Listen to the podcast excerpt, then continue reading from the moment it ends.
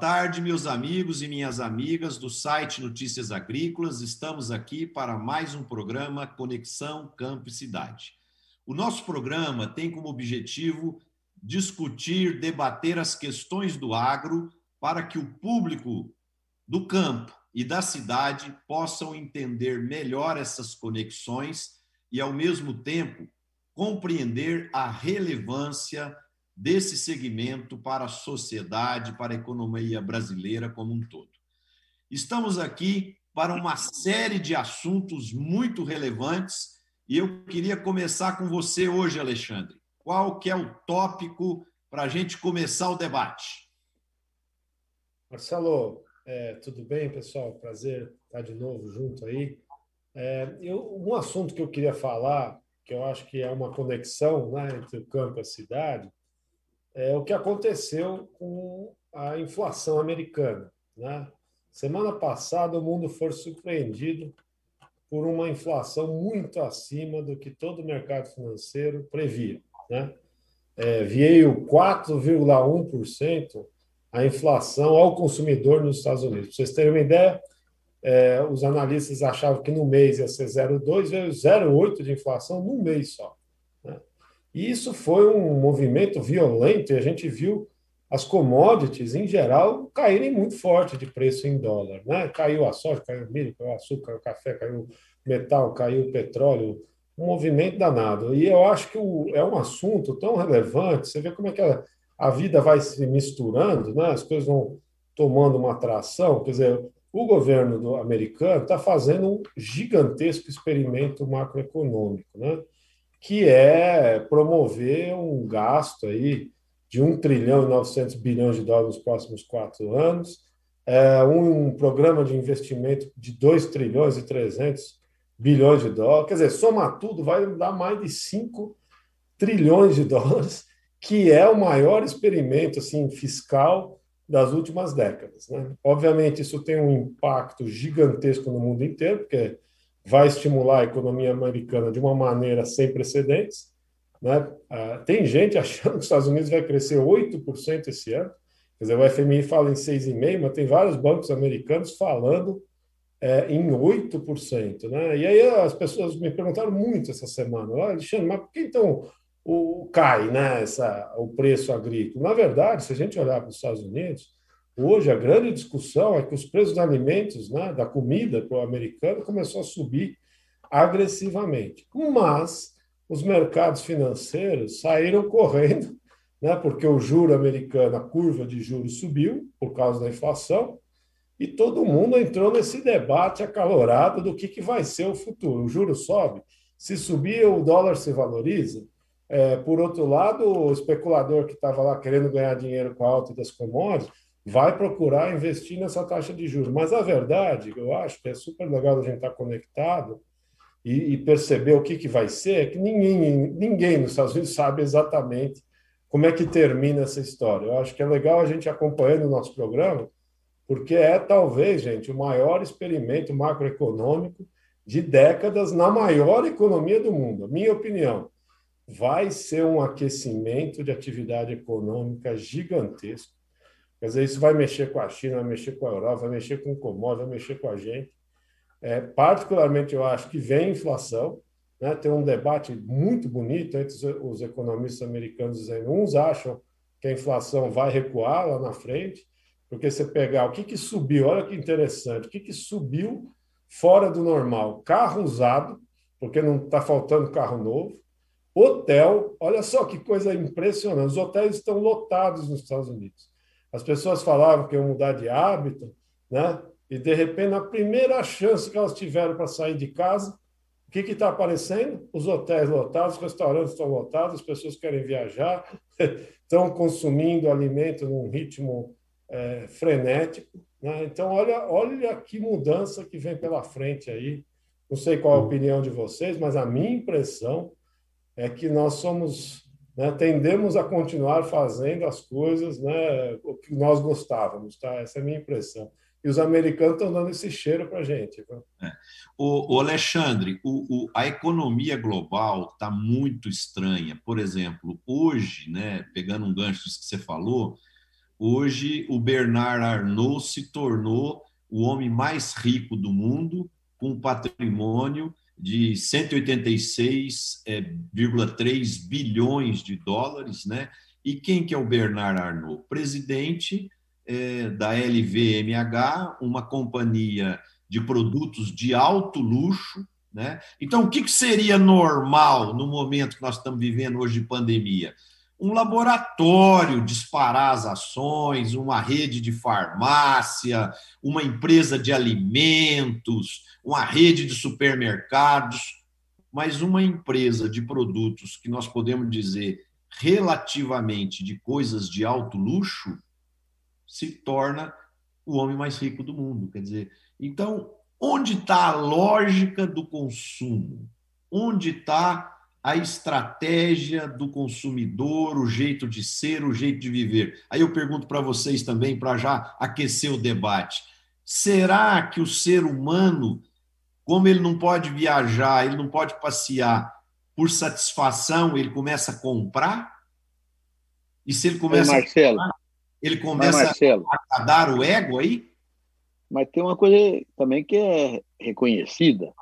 A pandemia provocou um desequilíbrio financeiro global em que os mais ricos ficaram muito mais ricos, os mais é. pobres mais pobres. Então também isso é um fato da realidade.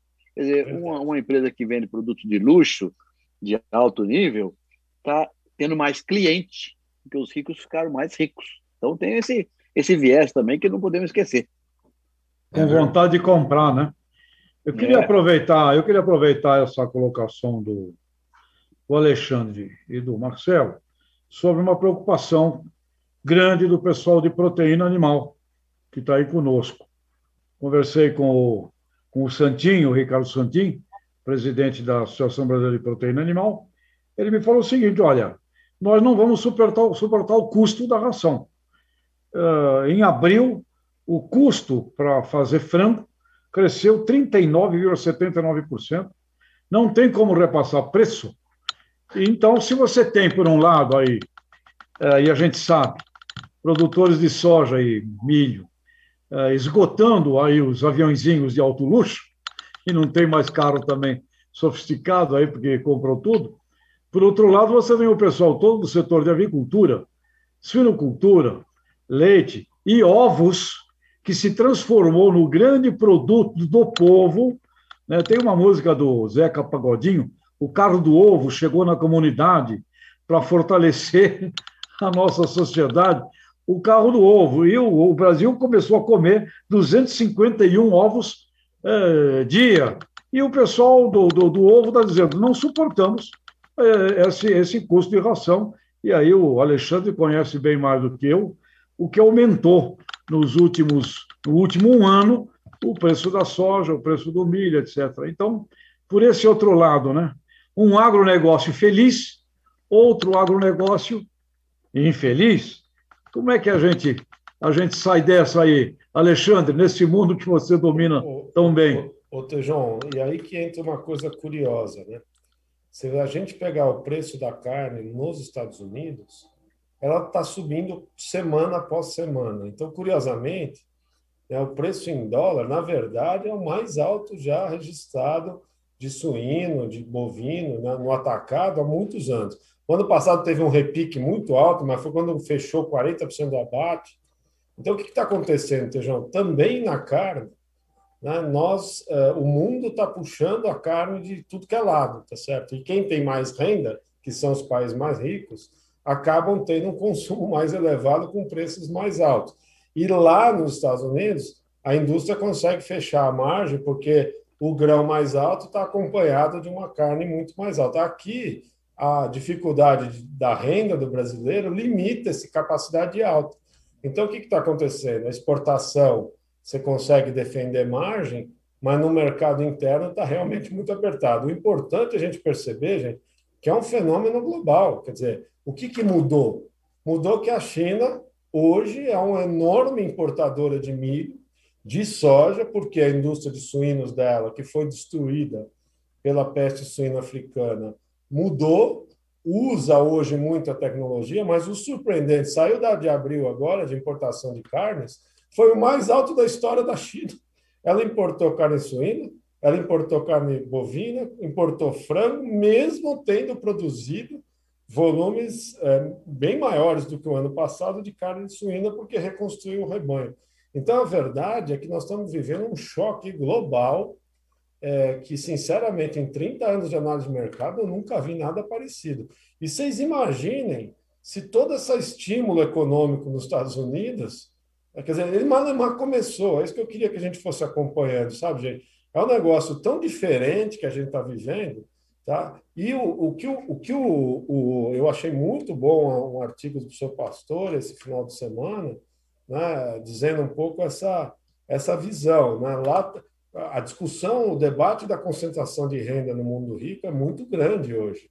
E a proposta do presidente Biden é justamente gerar esses estímulos econômicos para tentar é, diminuir a distribuição de renda ruim que foi criada exatamente pela pandemia. Aliás, essa é a principal justificativa para essa série de políticas, né, no fundo de transferência de renda, para diminuir. A minha impressão, gente, é que vai vir um choque de demanda no mundo rico que e nós brasileiros vamos estar nele. De um lado, muito positivo, porque traz mais preço, mais renda, ajuda a economia a se recuperar, mas num patamar de preços muito altos para o nível de renda per capita que nós temos no Brasil. Não dá para comparar com a renda do americano, tá certo? Com a do europeu, que consegue pagar muito mais.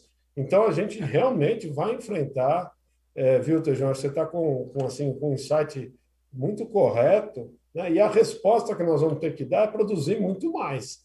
Tá? É o único jeito da gente corrigir isso. Né? Esse ponto que você colocou, eu concordo plenamente, mas aquilo que você tinha observado no início, se pode ou não ter inflação, no meu ponto de vista, vai ter inflação. É, o Banco Central americano vai ter que aumentar a taxa de juro, né? Uhum. E aí vai ter mais gente querendo levar dinheiro para os Estados Unidos e isso interfere diretamente aqui no nosso câmbio, no preço das commodities e na nossa inflação também, né? Perfeito. E você vê como é que uma coisa reforça a outra, né, Marcelo?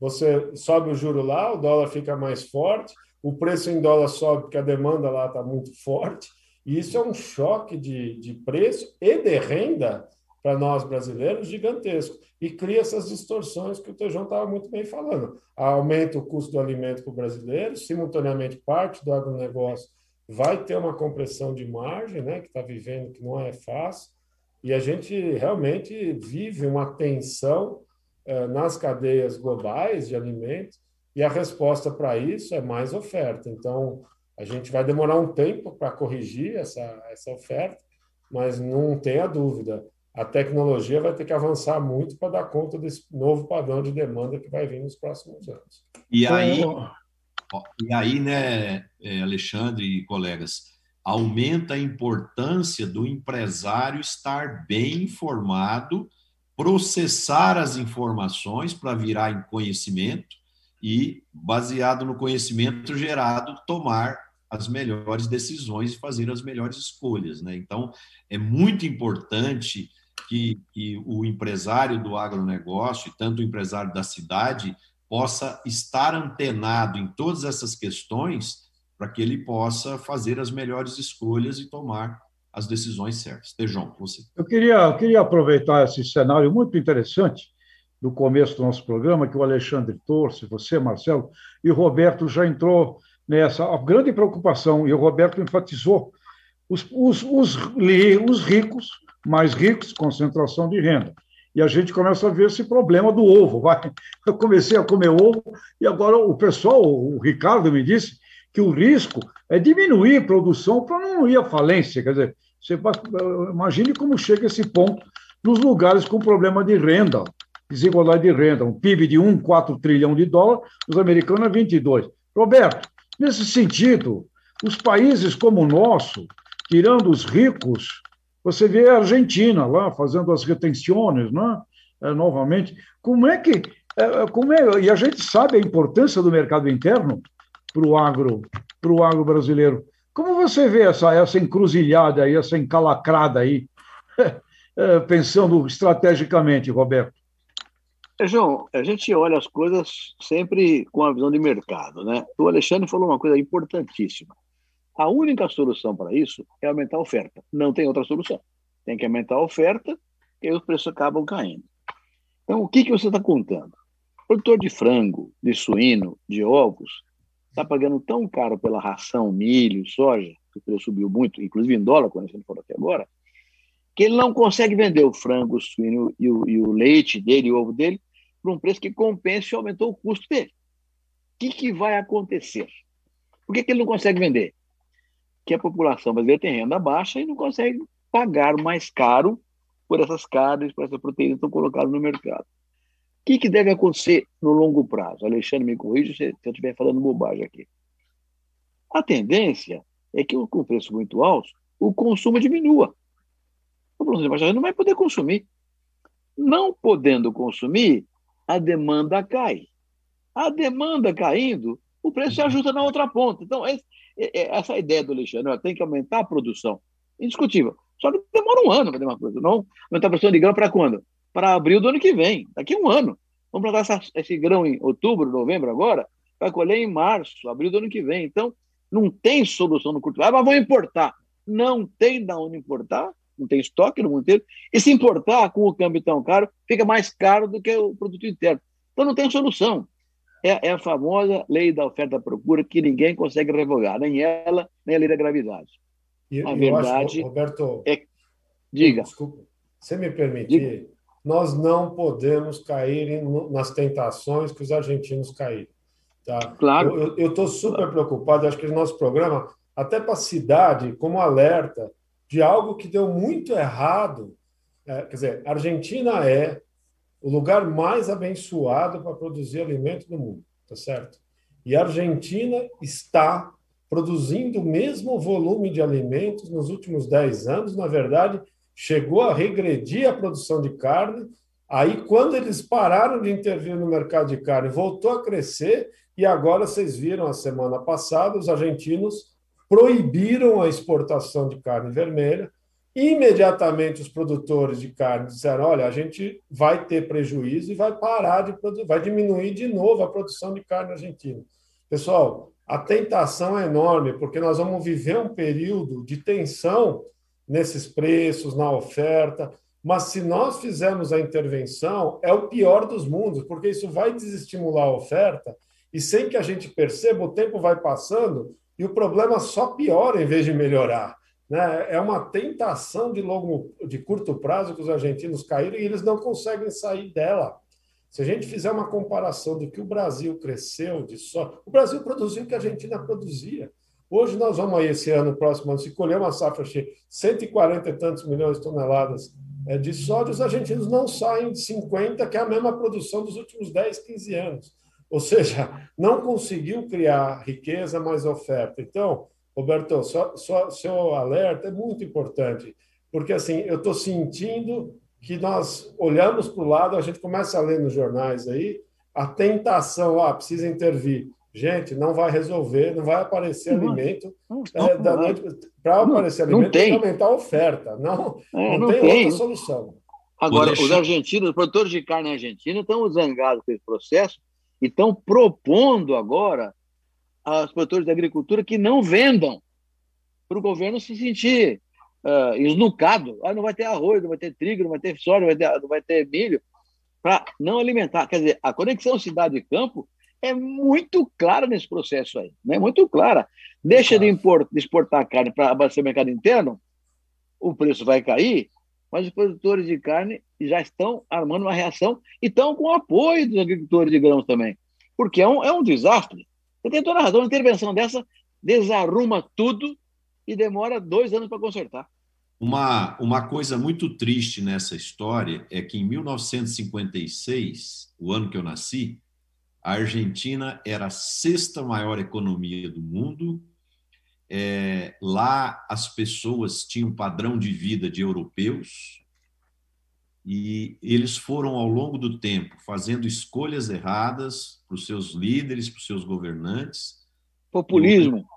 E hoje passam por esse momento muito triste, muito triste. Eu estive na Argentina é, há dois anos atrás, em Mendoza, e, e nós ficamos observando. Eu estava com a minha, minha esposa e mais alguns amigos. A gente ficou observando. É, você não vê um carro novo, é só carro é, muito antigo, remendado, batido. É, nós vimos dois carros de modelo novo. Um era brasileiro e outro era chileno. Então, assim, é igual o Alexandre falou e o Roberto falou, é um país abençoado para a produção. Eu fui na Argentina a primeira vez, conheci o agronegócio da Argentina em 88, eu fiquei encantado. Plantava soja sem adubo, não precisava de adubo. Né? E o país viver a situação que está vivendo hoje. O Marcelo, deixa eu só pontuar mais um negócio que acho super importante. Que, de novo, uma conexão entre o campo e a cidade. O Brasil tem hoje 350 bilhões de dólares de reserva. A Argentina tem menos de 15. Que, que acontece? O que, que acontecia historicamente com o Brasil? E é o que acontece hoje com a Argentina. Chega uma situação como essa, os argentinos bloqueiam a exportação, o que, que vai acontecer? Menos entrada de dólar. Menos entrada de dólar, eles têm vencimentos em dólar para fazer, vai chegar uma hora que eles não têm reserva suficiente, vão dar calote nessa dívida, o real, o, o peso vai se desvalorizar violentamente, né? uma máxima desvalorização do peso leva à inflação, a inflação leva aumento de taxa de juros e a economia afunda de novo e aí entra num ciclo que eles não conseguem sair mais. O governo não se financia porque ele precisa uh, se financiar com a exportação em dólar e entra num ciclo de emissão de moeda que reforça a inflação e eles não saem disso. Olha a situação brasileira. 350 bilhões de reserva, um pouquinho mais de 80 bilhões de dívida externa setor, uh, brasileira. O Brasil é credor contra o resto do mundo. E eu pergunto a vocês, como é que nós acumulamos 350 bilhões de dólares de reserva? Os setores de commodities, exportadores, permitiram um saldo comercial crescente, que virou essa grande estabilidade da moeda, e o Brasil pôde se livrar dessa, dessa sinuca de bico eh, eterna que nós, os brasileiros, vivíamos, graças a quê? Graças a ter produzido alimento, exportado alimento, produzido minério, exportado minério, trazendo um benefício incrível para a sociedade brasileira. Eu, a gente faz essas contas, é impressionante a diferença do Brasil e da Argentina. E aí, a hora que eu começo a ouvir gente falar não, mas precisa segurar. Gente, vamos, nós vamos ter que ter paciência. Eu sei que é dificílimo o que eu estou falando. Né? Parece fácil, é, nós estamos vivendo uma tensão social muito grande, um custo de alimento muito alto, mas nós não podemos usar políticas que vão nos levar ao desastre. Tá? Pode demorar um pouco mais, mas chega muito pior do que a gente responder produzindo. Então, eu acho que esse, esse alerta é para dizer o seguinte: vamos o melhor remédio para preço alto é preço alto, porque a oferta vem, o produtor responde, a produção acontece e a gente cria um ciclo construtivo de renda e de preços mais baixos mais adiante. Eu acho que a gente não pode entrar nessa tentação que eu estou começando a sentir aqui na mídia aparecendo aí, ah.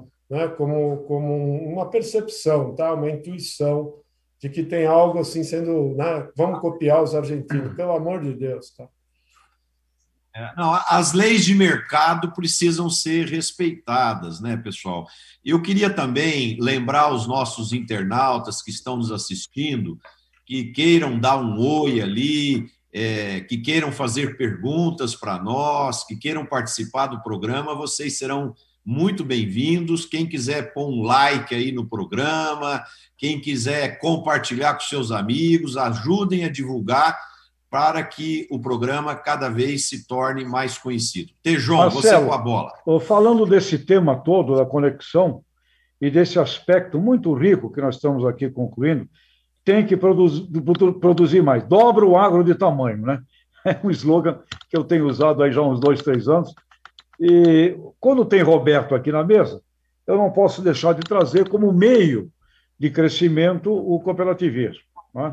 As cooperativas. E aí eu queria fazer aqui uma provocação e contar com a ajuda do Roberto, porque eh, agora, semana passada, o presidente do Bradesco, eu sou cliente do Bradesco, ok? Ele deu uma declaração de que não tinha nada que cooperativa de crédito abrir agência eh, na Faria Lima, porque na Faria Lima não planta soja. Meu amigo, né? O cooperativismo, eu sou cooperativista ali no Sicredi da Avenida Paulista e tal. uma declaração, obviamente, é, sem querer, vamos dizer assim, né? mas como você vê, Roberto, eu, essa interessa para ti, porque você pode falar disso mais do que eu, nessa missão de crescer, crescer, crescer, a cooperativa, o cooperativismo poderia, a curto prazo, ser um braço de promoção desse crescimento de tudo que envolve o agro, Roberto? Ô, Feijão, não tem dúvida disso aí. Já vou responder a tua pergunta, mas antes eu quero fazer um comentário sobre o que o Marcelo disse há poucos minutos aí atrás. Nos anos 50, século passado, o PIB da Argentina, Marcelo, era igual ao do Brasil. Hoje o PIB da Argentina é menor que o PIB do estado de São Paulo. Isso mostra aquilo que o Alexandre falou, uma sequência de desastres, inclusive muito populismo errado. Feijão, você tem toda a razão. Hoje, na agropecuária brasileira, os números são impressionantes. O, o Márcio de Freitas da OCB fez uma palestra semana passada dizendo o seguinte: atualmente, 54% do agro brasileiro passa por cooperativas, mais da metade. Seguinte característica: 80% dos produtores em cooperativas são pequenos e médios. Então, realmente, o cooperativismo tem dado um esforço espetacular para incluir gente estaria fora do sistema de produção, né? É, o que acontecia esse ano, o Alexandre está dizendo as coisas muito claras aí. Esse ano é um ano totalmente fora da curva. Nós estamos com preços totalmente fora da curva. Mas a, a tendência, Marcelo, e, e, e e Alexandre, sobretudo, dos preços agrícolas históricos, é diminuir. Por quê? Porque a produtividade aumenta com a tecnologia, a oferta aumenta, se o consumo não aumenta, os preços tendem a diminuir. Isso é, é um viés permanente de preço agrícola. A tendência é diminuir. Esse ano, por aquilo que você falou mesmo aí agora, João Marcelo e Alexandre, a demanda cresceu por causa da pandemia, a segurança alimentar virou um tema que estava meio sepultado, virou um baita de um tema novamente, e a oferta não atendeu essa demanda que cresceu do dia para a noite, por causa da pandemia. Então, não tem outro jeito. Tem que estar produção mesmo. E as cooperativas, Tejão, tem uma característica interessante, é, que até a pandemia acontecer, a, a margem por unidade de produto agrícola cada vez menor, por causa dessa tendência de preços caírem sistematicamente. De modo que o produtor rural fazia a renda dele na escala. Ora, o pequeno produtor, por definição, não tem escala. Ele é pequeno, não tem escala jamais. Então, ele estava morto. Estaria morto se não fosse a cooperativa. Na cooperativa, ele faz escala com seus iguais, com seus companheiros de trabalho, com seus companheiros de produção. Então, o cooperativismo, você tem toda a razão. Além de ser um elemento que inclui, permite àqueles que estão dentro do processo produtivo na cooperativa crescer, como grande cresce sozinho, individualmente. Então, tem um espaço extraordinário. E as coisas de crédito, eu até entendo a professor do Bradesco, as coisas de crédito, de repente, explodiram, né? E já representam quase 20% do crédito rural no Brasil. Quase 20% do crédito rural. Era um negócio até 10 anos atrás praticamente desconhecido.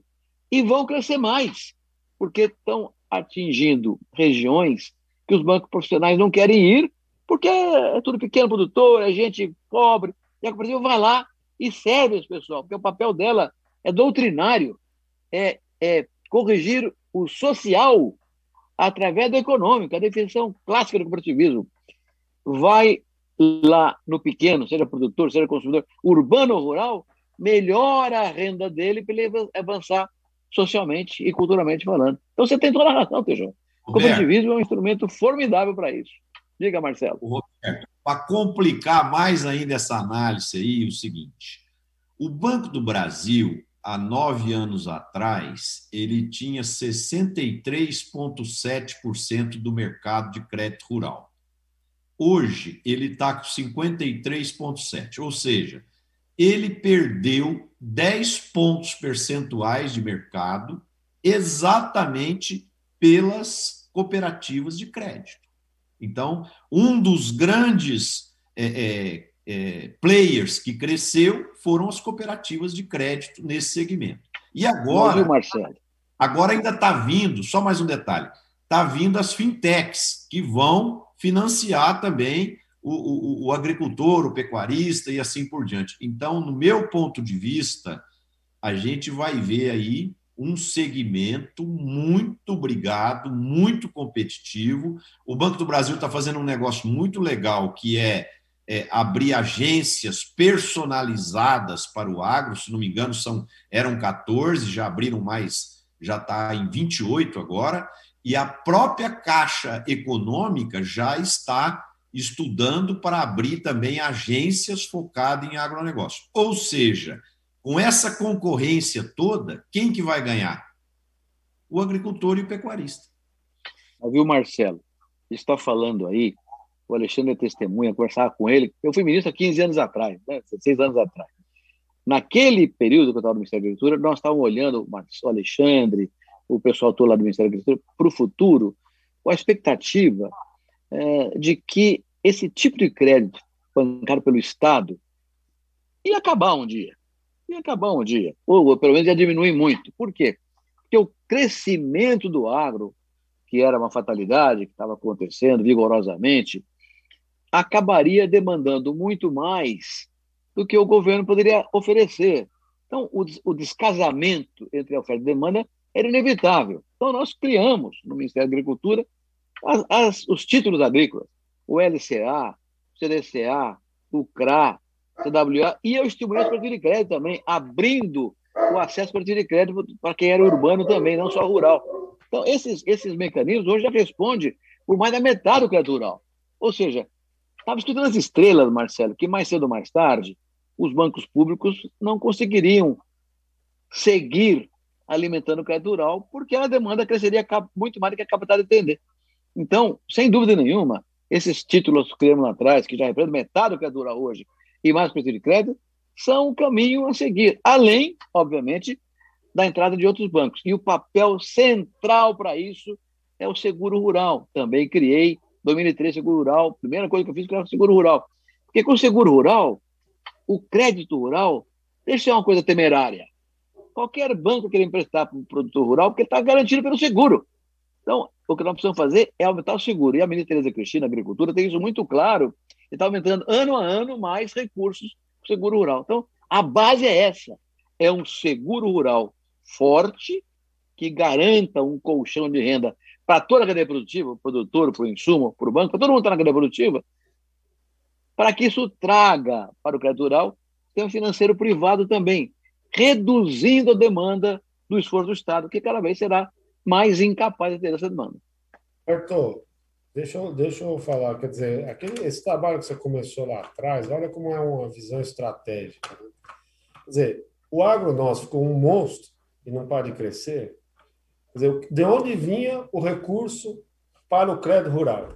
E de onde vem ainda, né, o que é chamado de oficial? Vem do depósito à vista e vem da poupança. Tá certo? Uma parcela lá que é compulsória, deixada no banco, você tira um tanto daquilo para emprestar uma determinada taxa de juros que é a cada ano da política é determinada. Veja bem, eu pergunto, o depósito à vista está crescendo no Brasil? Não está. Ou a poupança está crescendo no Brasil? Não está, o país não, não cresce, não, não tem muito porquê. Então acontece o seguinte: o recurso oficial parou de crescer e o setor não para de crescer, então precisa de mais capital, ainda mais agora. O João estava falando, quer dizer, novos padrões de preço, tudo subiu, eu preciso de muito mais capital de giro para girar esse negócio, especialmente nesse momento que os preços estão muito altos, etc. Então, olha a importância de desenvolver outras fontes privadas de financiamento, porque senão não daria conta desse gigante que nós estamos criando. Né? Então, de fato, aí entra um outro ponto de conexão com a campo cidade. Olha, gente, a importância da estabilidade macroeconômica. Né? Quando a gente imaginaria o Brasil ter uma Selic que era de 2, que a gente acha que vai para 5,5. Por que, que isso é tão importante? Porque isso viabiliza uma taxa de juro baixa para todo mundo. Então, o setor privado, lá atrás, que tinha Selic de 14, etc., uma taxa muito mais alta, agora as coisas vão meio que se nivelando. Né? O juro do crédito rural oficial com o juro, com o juro livre de mercado estão muito mais próximos, se não iguais. Né? Então, olha, olha como isso muda estruturalmente o funcionamento do, do sistema. E o que, que precisa ter, Marcelo, que que isso é bom?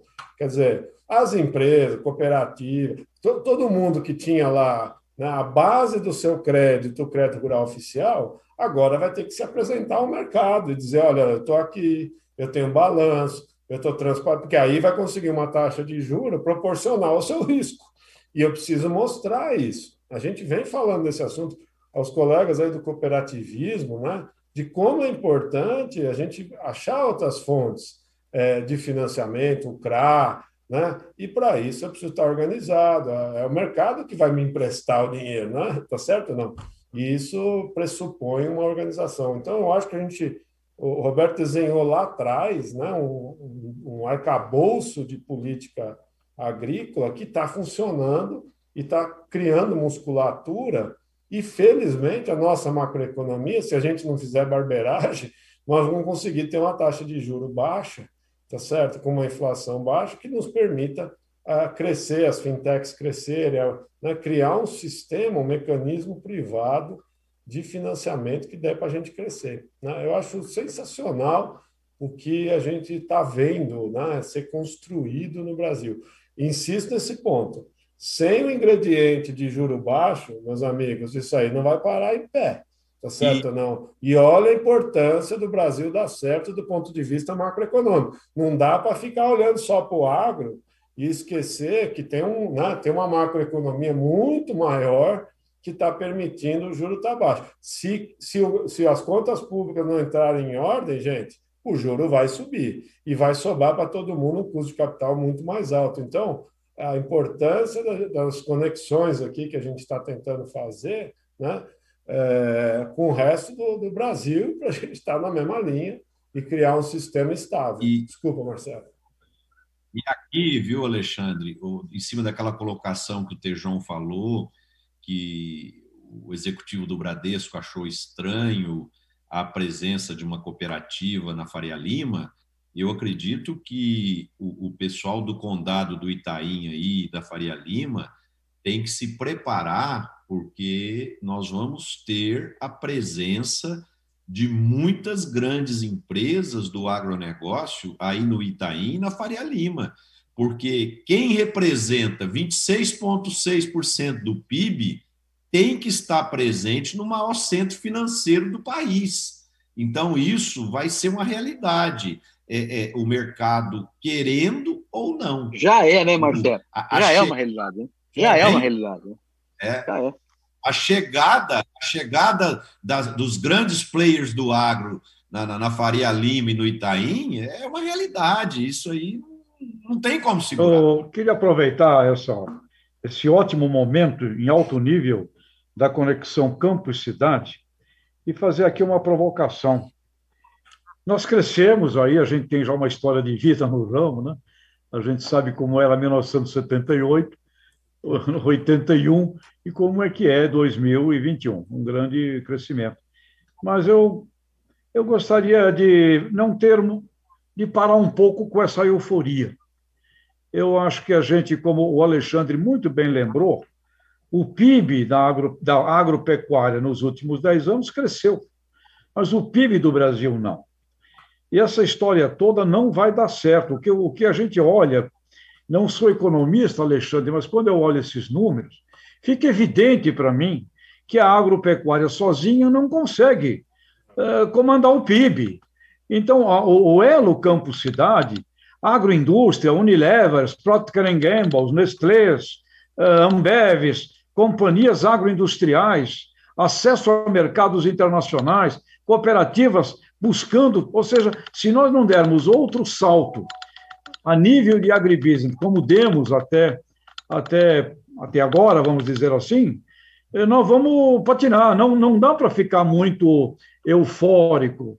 Eu entendo que nós, legal que foi feito, porém, nós temos que ter um planejamento estratégico, falando de um PIB de 3, 4 trilhões de dólares e ficando indignado com um PIB de 1,4, 1,5, 1,8. Ah, que legal, a agropecuária cresceu. Mas o PIB não se não ocorrer este conceito de cadeia de agribusiness, que é total engajamento campo-cidade, é, como fica nos próximos 10 anos, se for mantido o que tivemos nos últimos 10? Não vai ser bom, né? Ah, eu, eu, acho que ninguém está eufórico aqui, não, Alexandre. E eu, pelo menos, não estamos nem um pouquinho eufórico. Nós estamos reconhecendo que é um ano positivo para a agricultura, em termos de renda, etc. Mas estamos preocupados com a inflação, com, com taxa de juros, estamos preocupados com quem venha na frente. Estamos, estamos pregando aqui insistentemente que nós temos que aumentar a produção para valer. Isso aí não, não, é, não resolve dia para noite. Você tem que plantar a hora que chove, tem que ter caloria e umidade para que a planta, a semente germine, tem que correr tudo certinho, para dar chuva de pedra, nem geada, nem nada. E nós temos um tempo para correr até que abasteça de novo o mercado. Então, eu não estou com um pouquinho, nem um pouquinho de euforia, não. Eu estou reconhecendo que é um ano positivo para o agro brasileiro, mas o mundo inteiro está com problema de fome, problema de demanda, o mundo inteiro. A oferta não está tendo demanda, nós temos que correr contra o tempo. Nós e o mundo. Todo mundo tem que entrar no mundo. E aqui é uma coisa fundamental. O, o mundo está hoje olhando para o futuro com duas, já falamos aqui, duas grandes janelas: segurança alimentar e sustentabilidade. As duas coisas estão integradas e ambas passam pelo agro. Não, não tem segurança alimentar sem agro. Que agro? O agro tropical. É o cinturão tropical. Já falamos sobre isso aqui mais de uma vez porque o hemisfério norte está ocupado.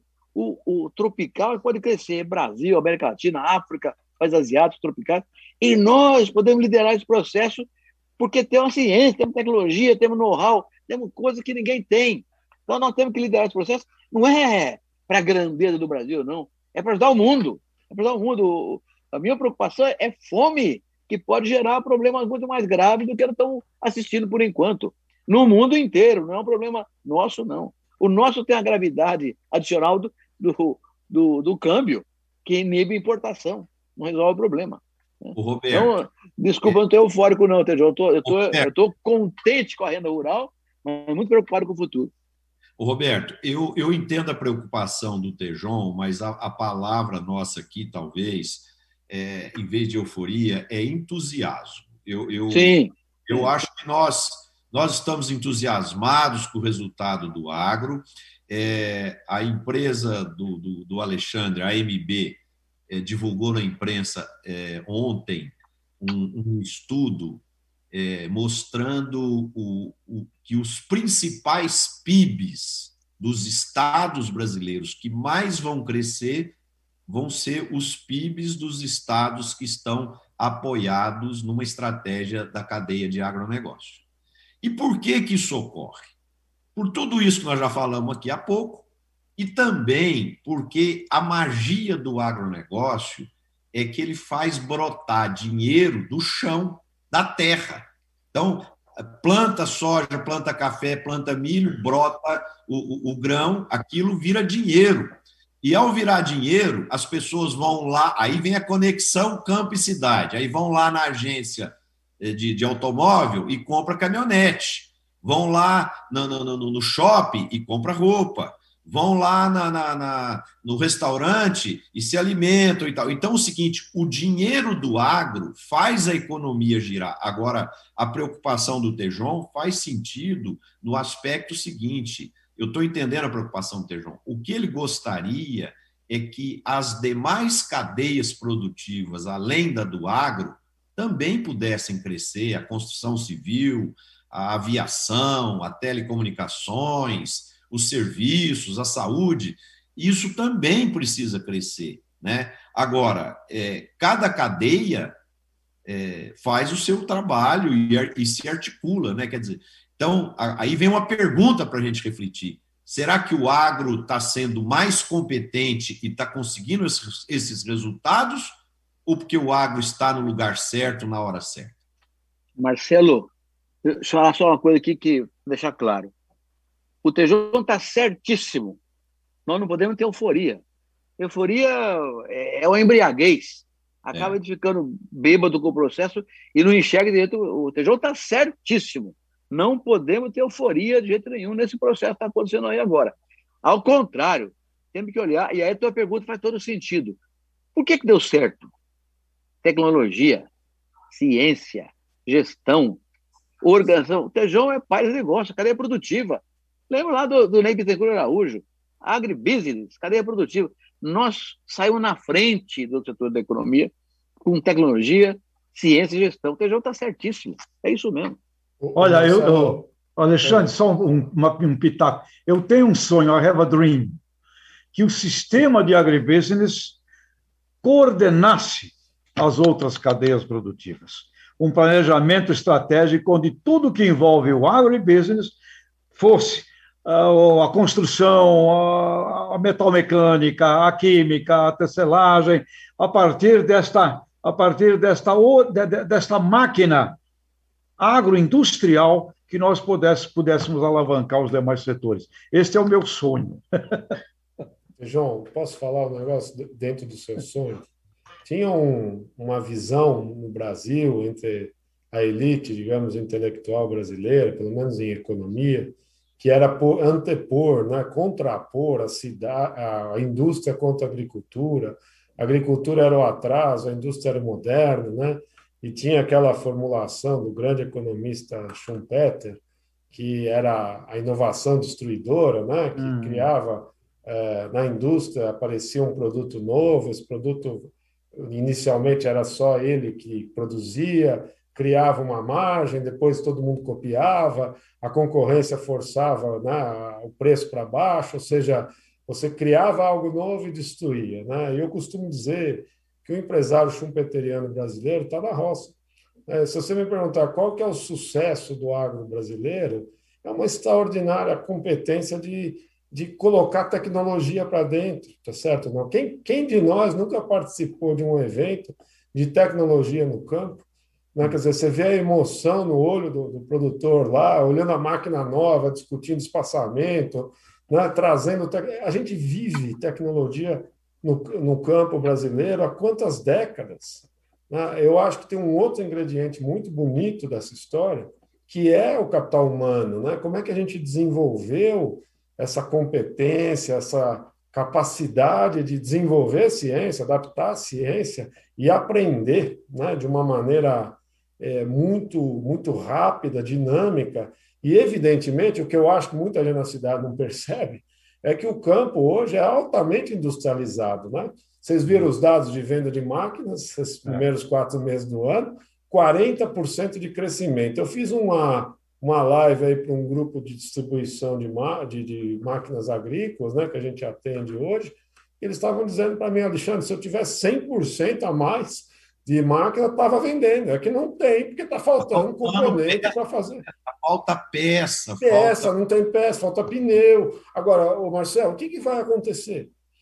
Quem produz peça vai ser estimulado a produzir muito mais peça. Quem produz pneu, mais pneu. E é mais borracha, é mais gente no campo. Aí você olha para a estrutura produtiva brasileira, nós temos um motor a álcool, tá certo? Não flex, que pode usar o álcool, que, tá certo? Que por sua vez tem uma base industrial gigantesca no setor sucrocoleiro.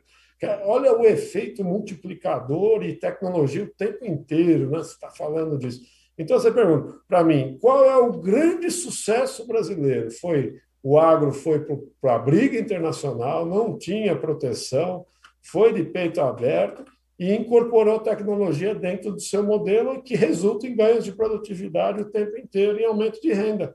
Essa é a verdade do sucesso brasileiro. Né? E aí, Alexandre, você colocou um negócio que eu queria ouvir a opinião de vocês também, que é o seguinte: está é, tá faltando peça, está faltando pneu, está faltando motor, está faltando uma série de coisas. E aí os montadores de, máquinas, de implementos, de automóveis, de caminhões não conseguem produzir na velocidade que a demanda exige. E aí vem uma questão para reflexão nossa. O modelo de globalização da economia imaginou que a gente pudesse escolher os países que fossem mais eficientes em cada produto e eles abasteceriam o mundo todo naqueles determinados produtos e segmentos. Só que a pandemia embaralhou esse jogo e mostrou para nós que a globalização não é tão perfeita quanto se imaginava. Então, no meu ponto de vista, no pós-pandemia, a gente vai ver um, um, um processo inverso de globalização as cadeias produtivas tentando se organizar regionalmente. Vocês concordam com isso? E até nacionalmente, né? É. O, o, Marcelo, eu acho que é uma tendência. Quer dizer, é muito difícil sair da China, né? da Índia, que tem uma máquina, e eu acho que não é fácil. Mas eu concordo, eu acho que dentro de certos, de certos padrões, a gente vai ver um reposicionamento dessas cadeias globais. Né? E assim, eu olho para o Brasil, Marcelo, o que, que eu vejo de possibilidades? Primeiro, hoje, a gente tem um câmbio competitivo. Né? Isso era uma crítica, quando a gente tinha um juro muito alto, o real era meio forte, né? e o pessoal dizia ah, a indústria não consegue competir, etc. A gente hoje tem uma taxa de juro muito mais próxima dos outros países. Né? O que eu acho que nós falhamos é que a gente tem uma tributação alta, historicamente. Tá? Então, veja a importância, de novo, do ajuste fiscal tal, para trazer, quer dizer, equilibrar o Brasil com os outros setores. Mas eu já ouvi, Marcelo, gente, por exemplo, do setor químico, de, de, de agroquímicos, dizendo que já dá para voltar a sintetizar coisa no Brasil, é, dado as condições atuais. Entendeu? Estou vendo o setor de máquinas com uma pegada violenta, pode crescer muito. Então, concordo. Eu acho que a gente tem chance de uma reconstrução, né, de pelo menos pedaços é, das, das cadeias globais, né? Eu acho que sim, eu acho que pode ser uma oportunidade. A própria legal. parte de medicamentos e vacinas está mostrando isso, né, Alexandre? Essa Exatamente. tendência da Índia, da China, e, e, e, nós temos as indústrias nossas hoje praticamente paradas por falta de IFA, por falta de, de produtos para poder fabricar vacina. Ô Marcelo, eu não sou especialista. Diga. Oi. Sejão, você tem uma, uma, uma visão muito precisa sobre a questão dos, da conexão cidade-campo no alimento. Né? Nós precisamos falar, você precisa falar mais disso, Sejão. Você é o cara que manja desse trem, vive nos ensinando. Fala um pouco sobre essa, essa conexão via alimento. Pois é, eu, quando falamos de agribusiness, eu sempre vejo que o grande, o grande dinheiro da, do sistema de agribusiness e está no pós-porteiro da fazenda. Né? Quando a gente fala dos 26,6%, você decupa os 26%, você vai encontrar 74% não é do agricultor, né? está fora do agricultor. Então, eu cobro muito, quero insistir muito, eu cobro muito a indústria. Na minha opinião, a indústria brasileira não está fazendo o papel que poderia fazer, até para alavancar mais e puxar mais demanda do próprio campo. Né? Então, o, o aspecto de marcas, de acesso a mercados internacionais, das companhias agroindustriais, o exemplo de um Roqueto, que é um produtor de batata, que fez uma agroindústria fenomenal, a Bem Brasil. O sonho do Roqueto é disputar o mercado internacional de batata com a PepsiCo, por exemplo. Então, o que entendo que nós temos que olhar insistentemente é a agroindústria brasileira, pessoal da BIA, Associação Brasileira da Indústria de Alimentos. Eles são a maior indústria do Brasil. 25% do setor industrial brasileiro é a Bia. Eles são o maior cliente dos agricultores brasileiros também. Se você olhar a Bia, indústria de alimentos e bebidas, o que que dá para fazer para progredir? Estão faturando 700, uh, 700 bilhões. Uh, é pouco. É a gente vai ter que faturar um tri, um tri e meio.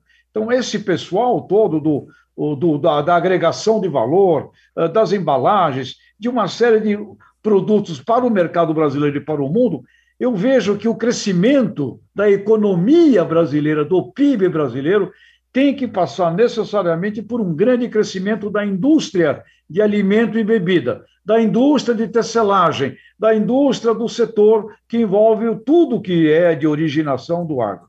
Agora, alimento é a palavra mágica, né?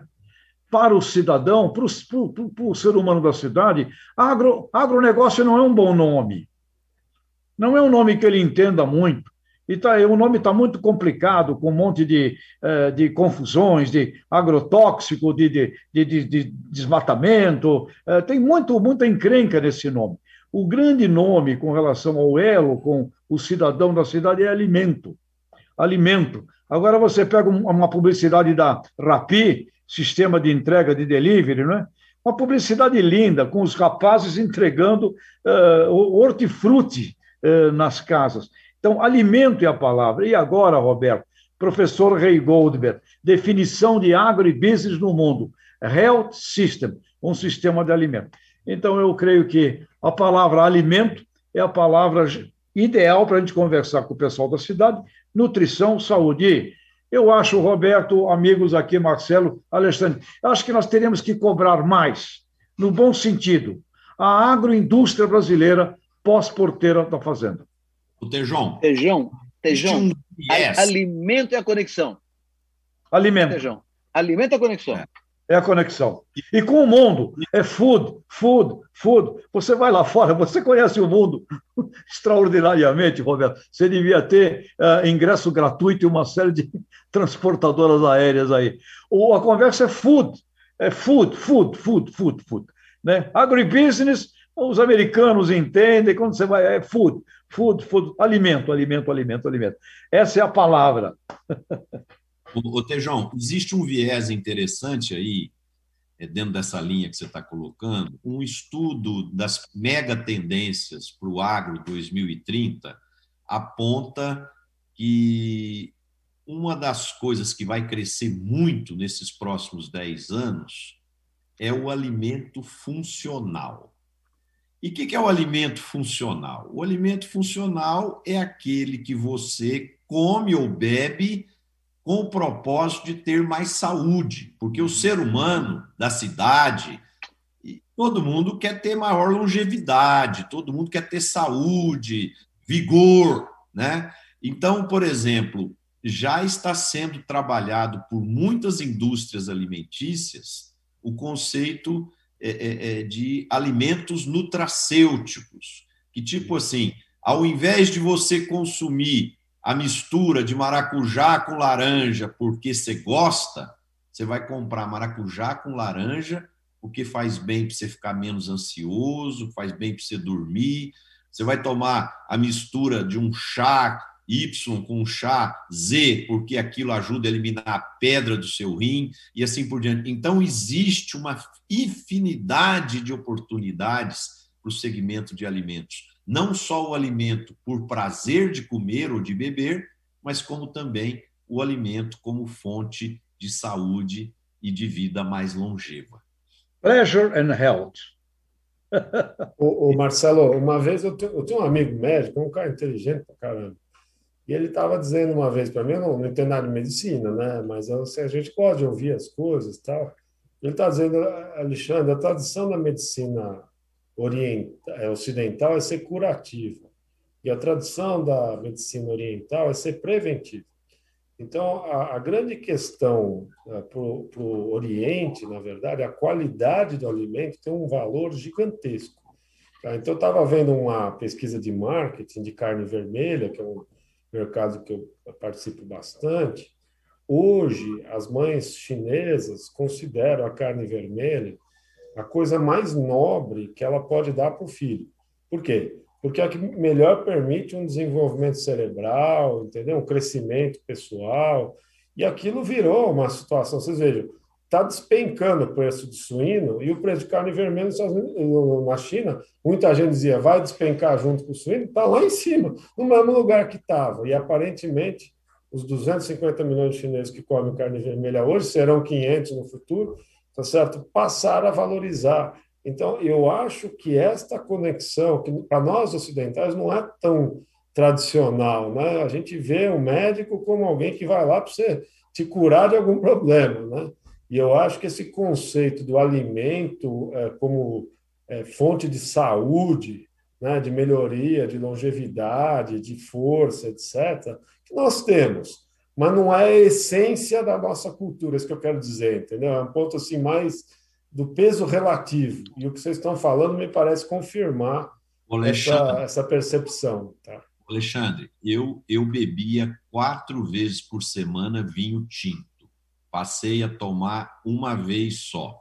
Meu colesterol bom caiu e meu colesterol ruim subiu eu voltei a tomar vinho três, quatro vezes por semana, meu colesterol tá bacana agora. Entendeu? Maravilha, viu, Marcelo? Isso, isso, é essa, a fome, essa é, a fome com a vontade de comer. Ah, hoje, agora, eu vou sair daqui, eu vou sair daqui já vou embalar ali no, num vinhozinho. Agora, Alexandre, tu é o, tu é o cara da, da, entre muitas da pecuária, né? E, e no tema que a gente estava conversando, o papel da agroindústria. Porque quando você pega verbas publicitárias, aquelas que você realmente faz a percepção do consumidor, o setor agroindustrial, pós-porteira da fazenda, é a maior verba publicitária do país. Então, não é que o agro não comunica, está lá. A Eu pergunta sabia. é, por que, que o consumo per capita da carne vermelha cai.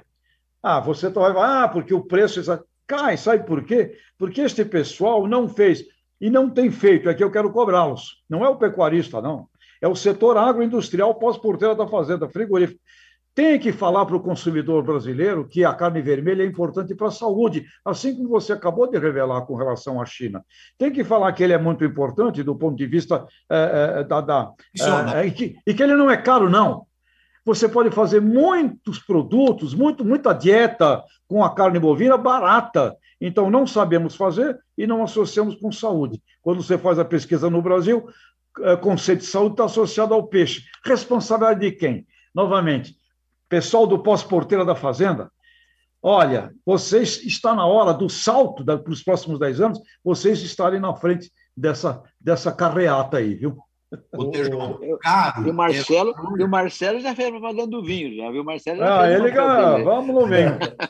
É, caro, viu, Tejão? Caro tem que é. olhar o conceito de valor percebido. Né? Uma ocasião, Lógico. eu estava no shopping com um amigo e, e, e, eu entrei numa loja de equipamentos de exercício, para exercício físico e tal, e comprei uma esteira. A hora que eu estava fechando o negócio, o meu amigo me chamou no canto e falou assim: essa esteira não é não está muito cara? Eu falei, eu falei para ele assim: quanto você acha que custa uma ponte de safena? Né? É relativo. Ele falou: essa esteira tá barata. Tá. Percepção, né?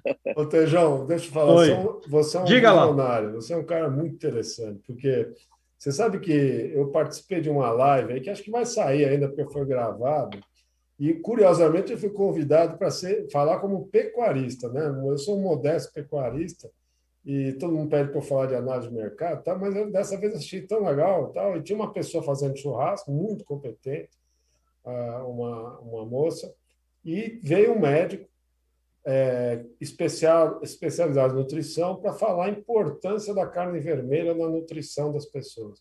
Tejão, você não acredita a aula que esse cara deu. Foi um negócio. E depois até posso recomendar aí para a gente. Eu não lembro agora a, a, não, o, o, como é que a gente chega lá no canal, mas olha que coisa interessante que ele comentou. Olha, ah, existem uma série de aminoácidos essenciais né, que você só encontra na carne, especialmente na carne vermelha, tá, que você encontra todos que o ser humano precisa. Então, é possível encontrar isso em vegetais? Até é.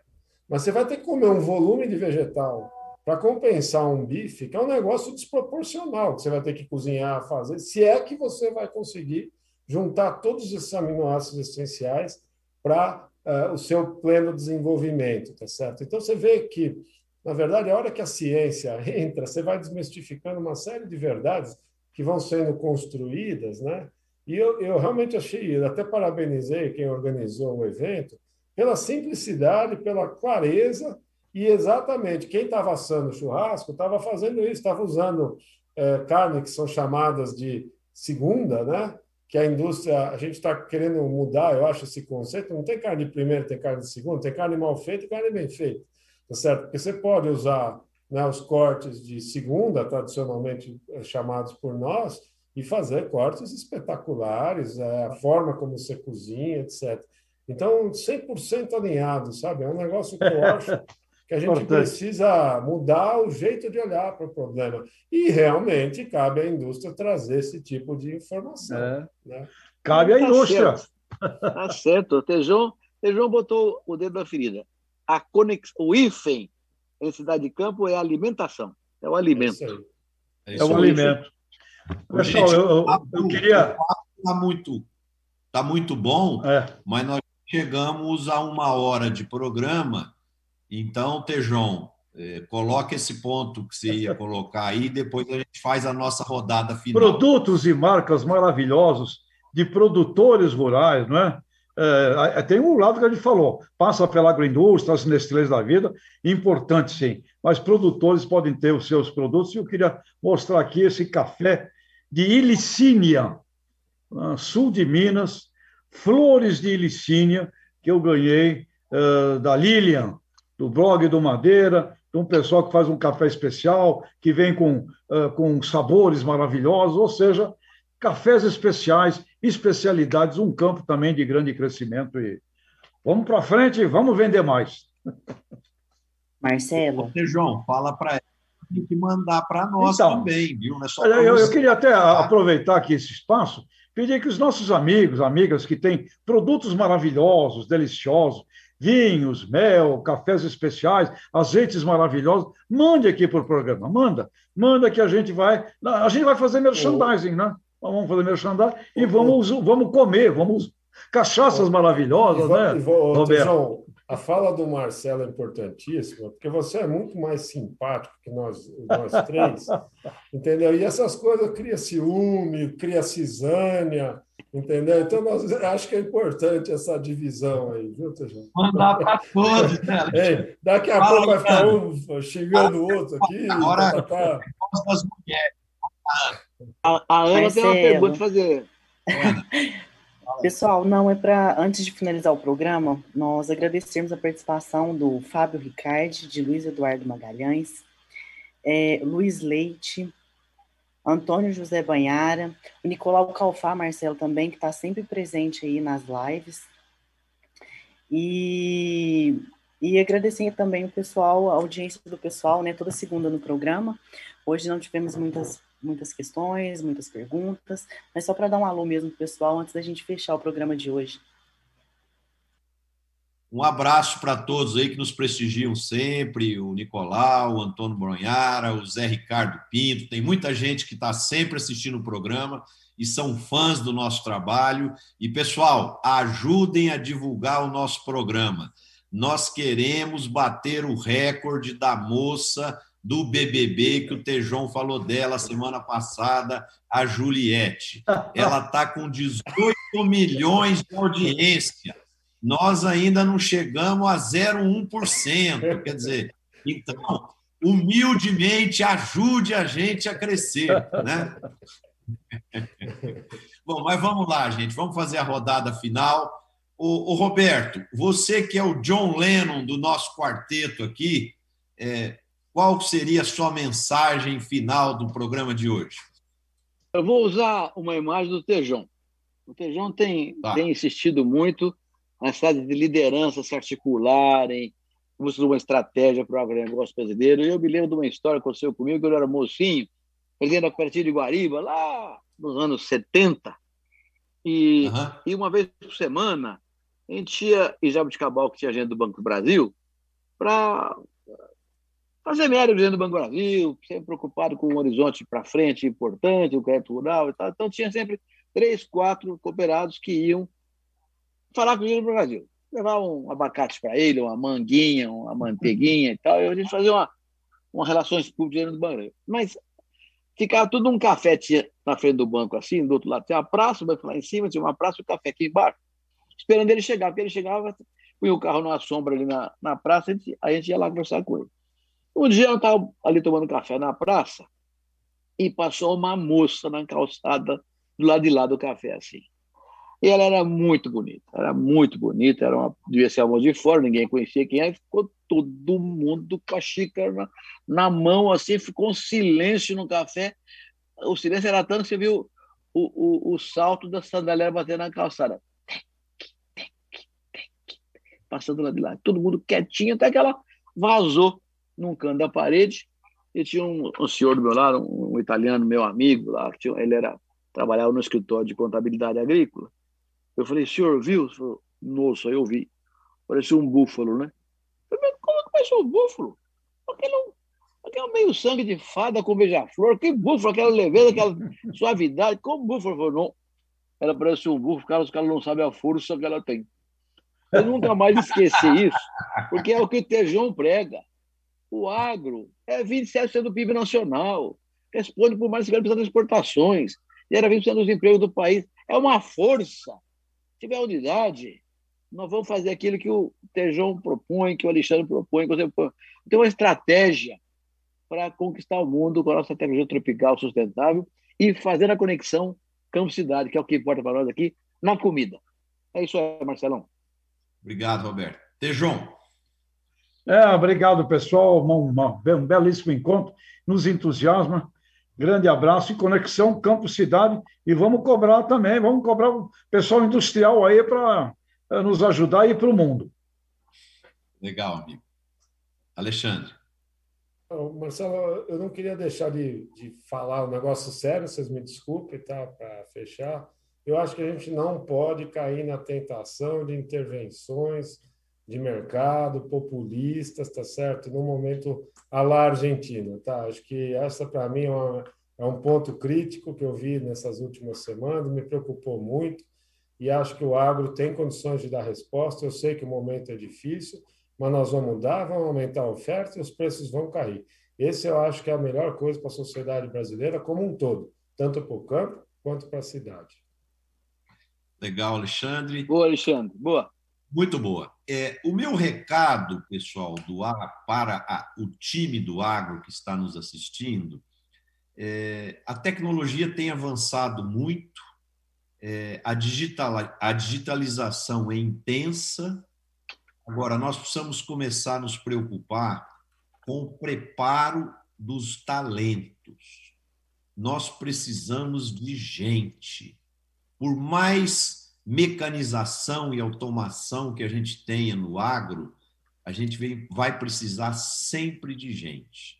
E, no meu ponto de vista, essa é uma preocupação que tem que ficar na pauta, porque nós precisamos de gente do bem, nós precisamos de gente preparada, bem formada, para que a gente possa tirar da tecnologia disponível o que ela tem de melhor para nos oferecer. Uma boa noite a todos, uma excelente semana e, se Deus quiser, segunda-feira estaremos de volta aqui com mais um programa Conexão Campo e Cidade. Boa noite a todos. Valeu, Boa noite tchau. a todos. Tchau, pessoal. Boa semana.